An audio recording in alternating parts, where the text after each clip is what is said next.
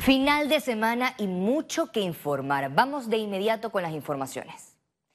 Los últimos cambios a la revocatoria de mandato a diputados causan rechazo por las intenciones de violar la constitución política de Panamá.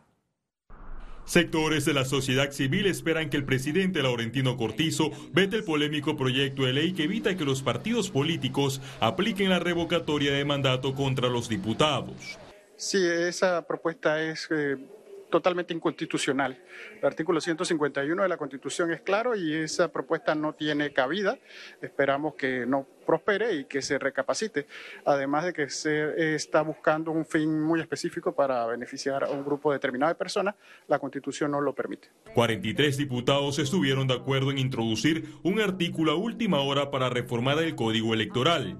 El texto se centra en blindarse ante las solicitudes de expulsiones y procesos revocatorios por decisiones tomadas en el Parlamento sí, es un lamentable juega vivo que no debe pasar. Eh, técnicamente lo tienen que revisar los asesores, leer el artículo 151, que no es nada complejo. Que me parece una oportunidad importante de reflexionar sobre el funcionamiento de eh, los partidos políticos, su facultad constitucional de la revocatoria de mandato y es una oportunidad a, la luz de, de estos temas que pareciesen ser que nunca tienen algún tipo de conclusión o eficacia. El debate en la Asamblea Nacional se enfocó en las pugnas internas del Partido Cambio Democrático y sus diputados. Los diputados no deben legislar ni para su beneficio, ni para su partido, ni para su presente, ni para el futuro, sino para el futuro del país, para los que vendrán. Yo creo que es bastante pobre y lamentable que la discusión de esta idea se haya tornado algo totalmente político. Están deshaciéndose de la revocatoria de mandato. Entonces me parece que es una,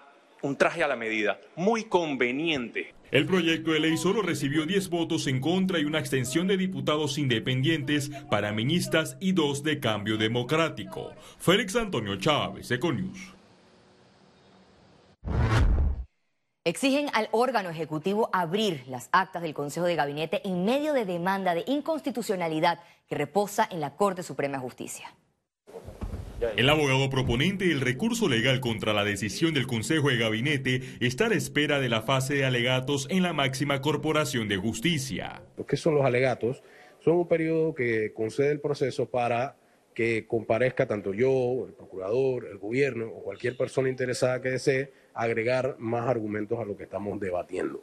Una vez se agote el periodo de alegatos, entonces vamos a, a lo que es esperar qué va a decir la Corte en este caso. Con relación a las actas ocultas del Consejo de Gabinete, el procurador de la Administración Rigoberto González remitió su opinión jurídica a los magistrados de la Corte Suprema de Justicia y pidió que sea declarada inconstitucional la actuación del ministro y vicepresidente José Gabriel Carrizo porque la información del Estado es pública. El ministro, para mi criterio, se ha excedido y eso es inconstitucional que publique todo, las actas y toda la información, que, la transparencia sea en verdad eh, un eje transversal en su administración. Ese podría ser su mejor legado. Para la exdirectora de la Autoridad de Transparencia y Acceso a la Información, Angélica Maitín, toda decisión oculta se podría prestar para actos ilícitos que caerían después en la impunidad. Existe esa posibilidad de que prescriban eh, delitos que puedan ser encubiertos por no ser de acceso público esta información. En medio del estado de emergencia y compras directas del gobierno, fue emitida la resolución 71 del 4 de agosto de 2021, que declaró como acceso restringido por 10 años las actas, archivos y notas del presidente, vicepresidente y consejo de gabinete. Félix Antonio Chávez, Econius. El Ejecutivo realizó la octava reunión ordinaria consultiva del Gabinete Turístico en Santa Catalina, provincia de Veraguas. La reunión, presidida por el vicepresidente de la República, José Gabriel Carrizo, abordó propuestas y acciones para mejorar los servicios públicos, para impulsar el turismo. Aplaudió la logística manejada por la Administración para atender las necesidades del país. Escuchamos con mucha atención que vamos a atender el tema de la carretera, que se va a analizar el tema de la trifásica, que va a venir la conectividad y con la conectividad vienen vías de desarrollo.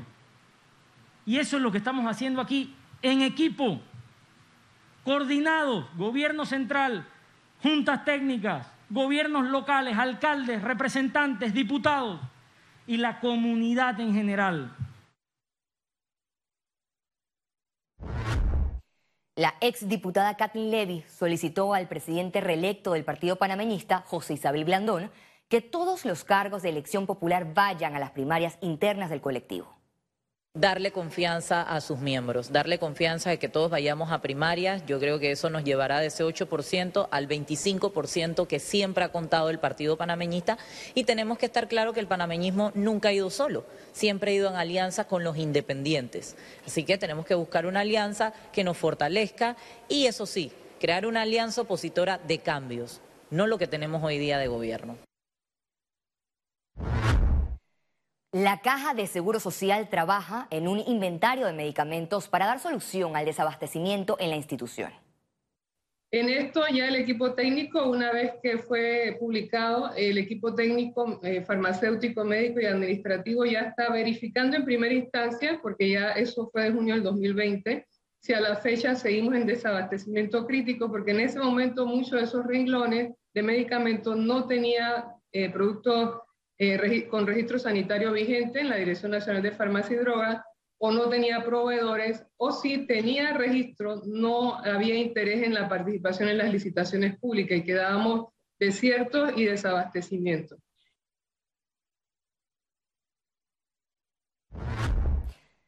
El presidente de la Corte Interamericana de Derechos Humanos adelantó que el organismo analiza los datos recopilados durante una inspección en Darién para tomar una decisión en cuanto al levantamiento de las medidas cautelares contra Panamá en el caso Vélez Lur. La situación es eh, la siguiente. Eh, nosotros ahora volvemos a, nuestro trabajo normal, que tiene su base en Costa Rica. Allí este, se analizarán todos los elementos eh, que los que han surgido la inspección y los que han surgido la audiencia de hoy. Y allí eh, los jueces que hemos, la delegación que ha venido, hará un informe al Pleno de la Corte y el Pleno de la Corte, que fue el que adoptó las medidas, será el que, será el que adoptará una decisión definitiva. A partir de las 2 de la tarde de este sábado 19 de marzo hasta el domingo 20 de marzo se cerrarán los cuatro de los seis paños de la avenida Ricardo J. Alfaro, mejor conocida como la vía Tumba Muerto. El cierre obedece a trabajos de vaciado de las losas de hormigón, informó el Ministerio de Obras Públicas. Estas obras son parte del proyecto que se adelanta en el sector del país con la reposición de losas de concreto. Con el regreso de las clases presenciales, expertos vuelven a advertir a los padres de familia y docentes sobre los signos de alerta para detectar el acoso escolar. Más detalles en la siguiente nota. El acoso escolar o bullying es una realidad que sufren niños, niñas y adolescentes. El escenario más usual es el aula de clase. Padres de familia deben estar atentos a las señales de alerta como aislamiento social, rechazo a ir a la escuela, baja autoestima, problemas para dormir, cambio en las amistades. Es relevante fomentar relaciones de confianza y respeto. Es el modelaje de los padres, tanto del padre como de la madre.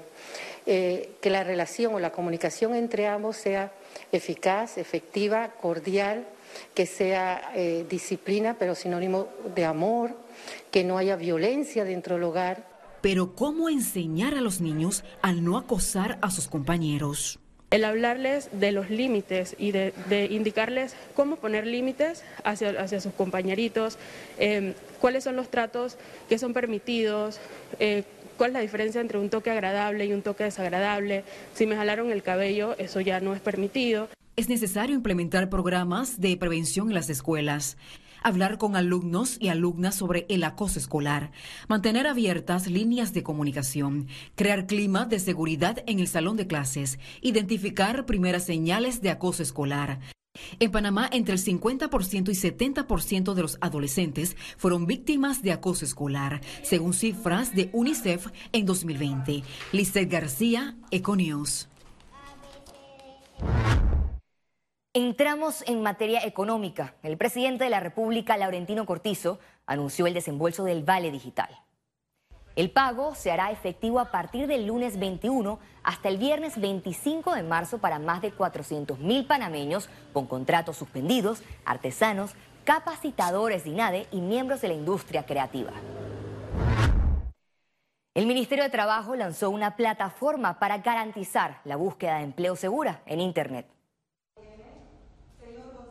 Los buscadores de empleo ahora podrán validar la legalidad de las agencias privadas de colocación de personal a través de un módulo de consulta en el sitio web de Mitradel. Consiste en verificar si las ofertas laborales publicadas en Internet son respaldadas por una agencia registrada en la institución. En el ministerio nosotros regulamos todo lo que es las agencias de colocación de empleo. Hemos tenido un proceso de trabajo con las agencias formalmente registradas en el Ministerio, que nos permitió entonces establecer la necesidad de una plataforma donde cada una de las personas puedan certificar que estas agencias de colocación están legalmente instaladas. Nosotros con esto cuidamos la confidencialidad de los datos de los buscadores de empleo, pero también entramos a ver temas delicados como evitar la trata de personas. Esta plataforma surge luego de que en Panamá se registraran casos de trata de personas por medio de ofertas de empleo fraudulentas. Por fortuna, Panamá no ha registrado todavía casos de panameños que hayan sido identificados en otros países como víctimas de trata. Y lo que sí debo decir con mucha tristeza es que sí hemos sido un país receptor. Eh, la Comisión Nacional de Trata de Personas que, que se está actualmente en, en el Ministerio de Seguridad ha identificado víctimas de trata que han llegado a Panamá con ofertas de trabajo fraudulentas y que han sido rescatadas en este país. Solo en el año pasado las estimaciones del Ministerio de Seguridad habla de un aproximado de unas 15 personas, quizás un poco más. En el país hay alrededor de 500 empresas de colocación o manejo de personal. Sin embargo, solo unas 100 de ellas están registradas en Mitradel. La institución reforzará las inspecciones para garantizar que tramiten sus licencias. Ciara Morris, Econews.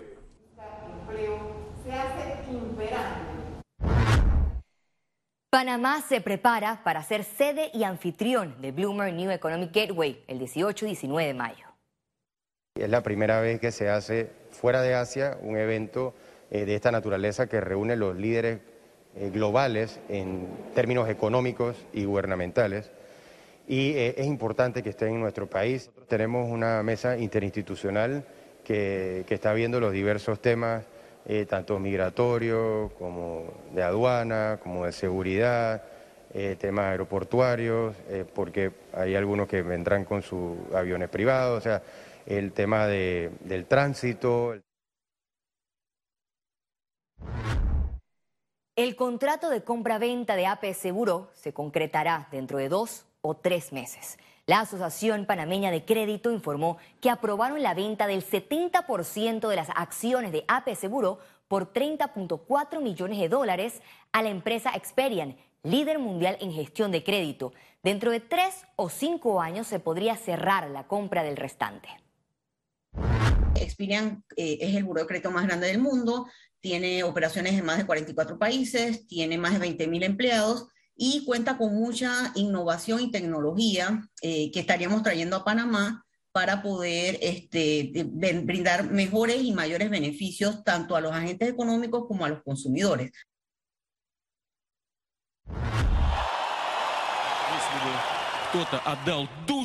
No es un partido de fútbol, ni mucho menos un show de medio tiempo. Es el presidente de Rusia en pleno mitin público. Los detalles al regreso en Internacionales.